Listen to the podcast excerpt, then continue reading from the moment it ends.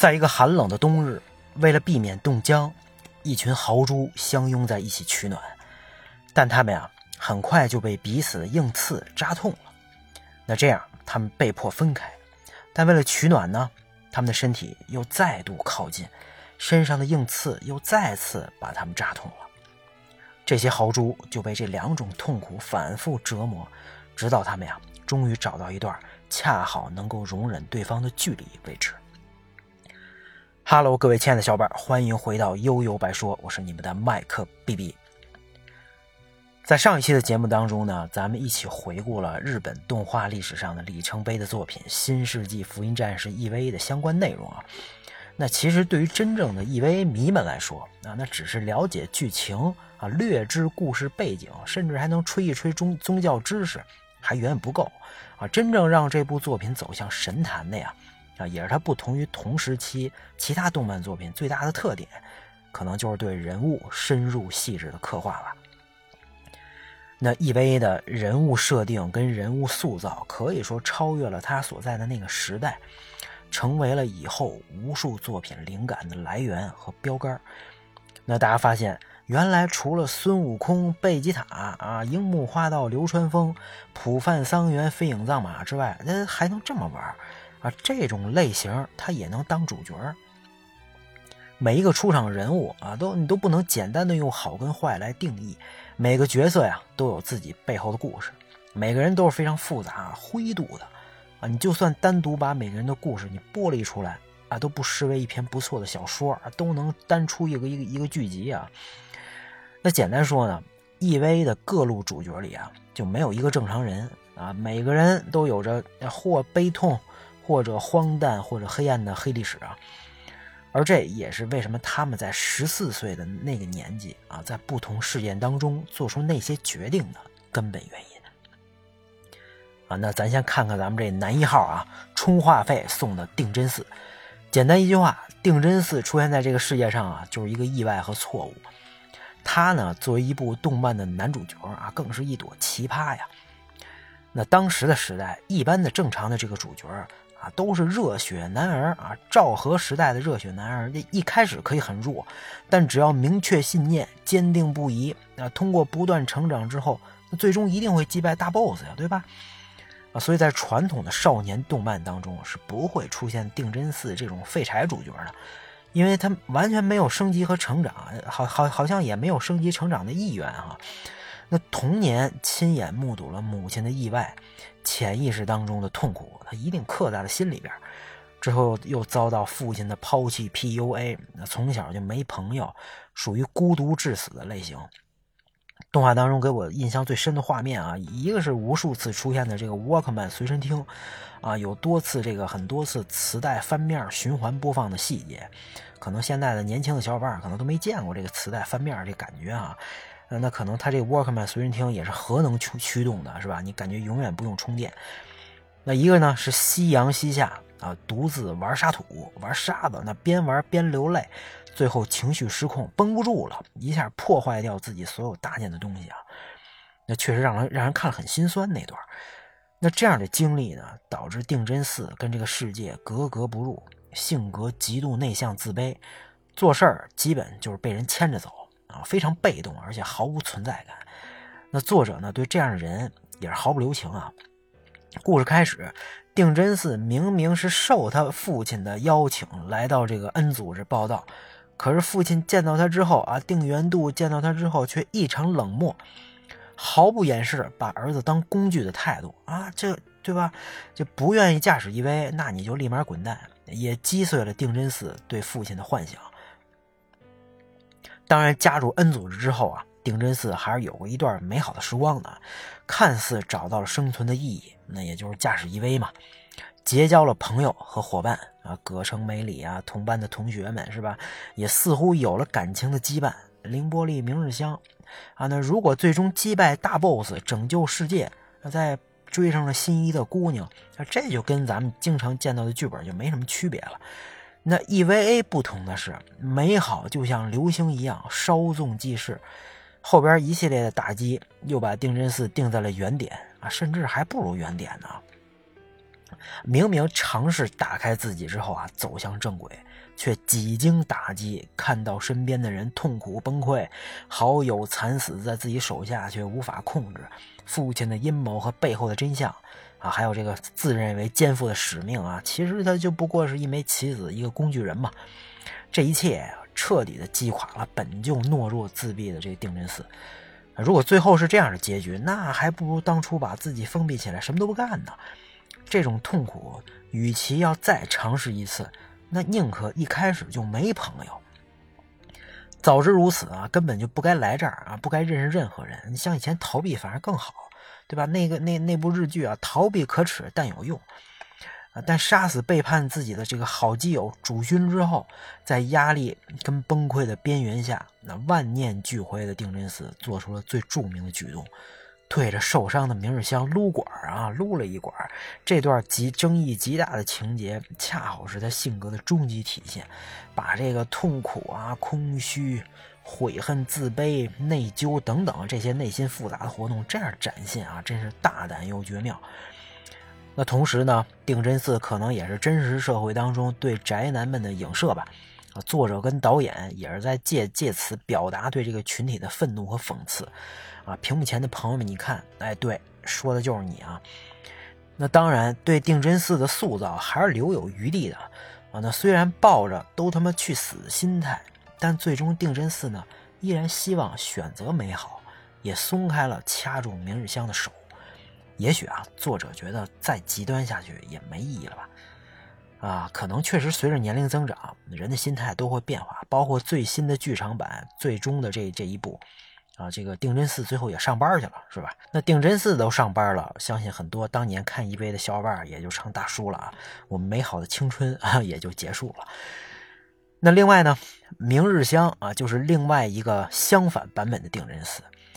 明日香选择逃避的方式是近乎变态的傲娇和奋斗，啊，作为一个天生优秀的试管婴儿，他倒更像一个爷们儿啊，更像一个男人，永远不会承认自己的懦弱，从来不反思自身的问题，永远指责他人，啊，遇到敌人跟困难，那也是自自首先自己先冲了，啊，虽然除了出场那一局啊还挺帅的，大多数好像都是去送的啊。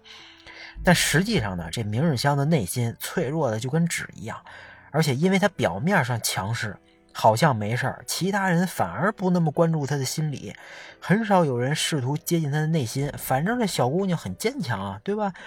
呃，明日香呢，用傲娇的伪装啊，把自己保护起来，以获得安全感的同时呢，也隔绝了外界的温柔啊。他觉得自己可以一个人战斗嘛，一个人打打开，直到他发现啊。自己一个人解决不了使徒，啊，发现训练当中自己看不上的其他人可能有更好的成绩，啊，就发现定真寺跟凌波丽天天眉来眼去的啊，发现自己这个仰慕的加持却依然把自己当孩子，那逐渐明日香也开始像个神经病一样喃喃自语，自说自话，仿佛啊就在跟内心中另外一个自己对话啊，那最终也接近崩溃的边缘。那这样的表现呢？当然也跟童年的经历有关。早些年的这个实验失败啊，让明日香母亲的部分灵魂融入了二号机而精神错乱，所以呢，他害怕失去母亲的爱。明日香童年的一切行为都是为了赢得母亲的注意啊，可印象当中啊，他妈妈这这却宁愿抱着洋娃娃啊。那在被选为 EV 驾驶员啊，欣喜若狂，急切的要跟母亲证明自己的时候，目睹的。却是母亲的自杀。之后的明日香啊，永久开启了自我实现的模式。那好在这个当 N 总部啊被攻击的时候，明日香觉醒了，伴随着二号机从水从水中啊跟处女之战一样英姿飒爽一跃而起，明日香脸上也再次流露出了久违的啊自信而快乐的笑容。我们知道啊，他终于解开了这段幼年的心结。这种极为霸气侧漏的回归方式啊，跟这个后边一 v 九暴打量产机的酣畅淋漓啊，不知道多少少男少女为之疯狂啊，确实是啊，太爽了。可是这结局却是悲惨。一般来说啊，主角的最后一战虽然都各种悲壮惨烈，但谁也没见过一个美少女的最后一战竟然如此血腥残忍啊，令人发指，对吧？被这个。穿刺了嘛？穿刺肢解，分尸剥皮吃肉啊！这种残忍啊，跟之前的酣畅淋漓混杂在一起，让 EVA 的最后这个高潮部分格外绚烂夺目。那跟定真寺一样，终于鼓起勇气冲破自己的心结，却换来的还是这样的结果：不甘、愤怒、绝望，可能都有吧。啊，明日香跟二号机竭尽全力，用颤抖的手啊，颤抖的抓向天空的这只手，说明了一切。那相比之下呢，凌波丽是最特殊的。首先，他就不是人，对吧？这不是骂人啊，他是个人造人，他是这个定真寺母亲定为他的 DNA 加莉莉丝的灵魂组成的人造人。啊，这个母亲加恋人的属性同时出现在一个角色身上，我不知道是不是第一次啊，还是挺奇怪的。他就是被制造出来当工具使用的。那当然。保险起见，他工具就不能只造一个，所以凌波丽有无数个，看着都吓人啊。那一号凌波丽在还是孩子的时候被赤木直子博士给掐死了。三号凌波丽呢是与使徒交战之后出现的，他完成了补完计划，变成了这个最后超大杯嘛。那三号之后的无数个凌波丽都被绿子在这个培养这个叫什么培养槽培养皿里啊被销毁了。那作品当中呈现给大家的主要是这有血有肉的二号凌波丽跟三号凌波丽。其次呢，凌波丽本人是一个面无表情、很少说话、没有感情的人，台词加起来可能也没几句吧。啊，跟他人的互动也几乎为零啊，难怪起这个凌波丽或者凌波凌是吧？难怪叫这个名字啊啊，因为一个别人看来再普通不过的微笑。就能让观众炸了，那让弹幕飞起，可能也没谁了吧？啊，开创了封闭少女这样一个之前没人敢尝试的人设，而且还大获成功。就是这么一个角色，贯穿了整个故事的始终啊。作为零定元度的工具，对剧情发展有着非常重要的作用，但他自己又不会主动展现，全靠其他角色推动前进。啊，这个原因呢，啊，也不会清楚的摆在观众面前啊，那显得就特别神秘，也就造成了造就了啊这个日本动漫史上的超人气角色。那大家在看到凌波丽后，可能通常会跟定定真寺有同样的很多为什么啊？为什么他从来不跟别人交往？为什么对别人的命令绝对服从？为什么每次都说再见，撒尤那拉？啊，为什么定元度对他的关心好像就这才是他他亲生的啊？那凌波丽觉得这个驾驶 E.V 是一种羁绊，那当然指的是跟定元度的羁绊啊。此时的凌波丽啊，就跟洋娃娃，就跟洋娃娃一样，像一个机器人，知道自己的程序被写好了一样。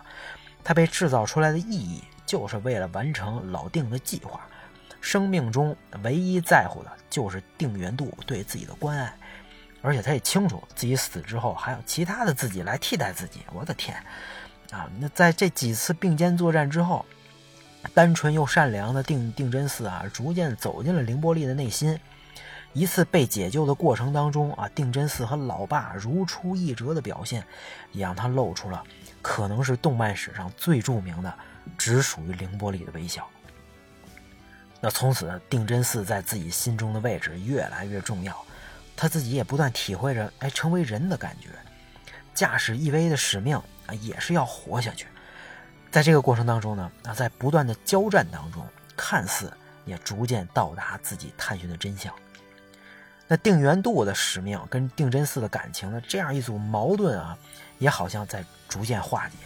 啊，在他心底啊，心底深处由定真寺激发的真正宝贵的东西，始终没有抹去。啊，这种感情在决定保护定真寺跟使徒同归于尽的时候，流下的眼泪作为了最后的绽放。咱们绝对想不到啊，这个高冷外表、毫无感情的凌波丽，啊，竟然如此炙热的为自己心爱的人牺牲，并且是完完全全的出于他自己的意志，这个太重要了。遗憾的呢，而，是为了保护自己刚刚得到的一份无比珍贵的羁绊，却又不得不放弃这份羁绊。那三号凌波丽保留了之前的感情，否认了跟定元度的感情，并且逐渐觉醒。他啊，在这个基础上更清楚自己未来的角色和选择，啊，最终也拒绝了和定元度的禁忌融合。啊，那最后三号凌波丽听见了定真寺的呼唤，啊，确定了自己是为定真寺而存在，所以当然这个直截了当的背叛了定元度嘛。那选择回归莉莉丝啊，与定真寺相见，也就意味着永别。但他依然做出了决定，再一次的流泪啊，再一次的牺牲啊，也正好对应剧场版的标题“真心为你”。哎，实在是让人唏嘘不已啊。那除了这三位主角之外呢，恩组织当中其他的重要人物啊，也都有着深入的描写，对吧？熟女典范，这个万人迷葛城美里啊，他这个是第二次冲击的唯一幸存者，同样有着痛苦的过往，三年不说话啊，他走出来了啊，变成了一个话痨，并且成长为一个 N 组的作战指挥官。他跟加持复杂的感情，对定真寺的照顾和保护啊，都很令人动容。那他的工作搭档赤木绿子啊，同样很悲催啊。他自己母亲作为 N 组织创始人之一，为定元度奉献了一切呀，却发现了情敌一号小孩版的凌波丽，将他杀死之后自杀。那绿子呢，又复制了他母亲的悲剧，最终一气之下把所有凌波丽的复制体销毁。可由母亲意志创造的人工智能系统，依然选择了定元度，而不不是自己亲生女儿。这非常尴尬啊！这脸打的，那间谍加持良介，你看他外表风外表风流轻佻，其实成熟稳重啊，又能读懂人心，深知啊早晚会遭遇不测，跟自己喜欢的明日香始终保持着距离，跟葛城美里的感情啊也弥足珍贵吧。那当然还有这个霸道总裁不择手段、极度冷静、能力出众的定元度，这不是反派胜似反派。那个双手交叉在脸前的这个坐姿啊，这可可能已经可以申遗了吧啊？那他对妻子定为的感情无需多言，可能稍微有点奇怪啊，但这感情肯定是真的。但对自己亲生儿子呢，哎，可能也许就在他死前说的这句“抱歉，真嗣”当中吧。就像咱们开始说的啊，在这里边没有一个正常人，所有的行为也无法用好与坏简单的看待。那这群看似心理扭曲的孩子，你现在不想抱抱他们吗？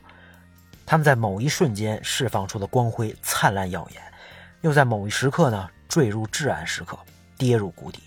啊，这多像咱们自己平凡的人生啊！而我们身边真实生活着的定真寺、明日香、凌波丽们，又何止千千万万？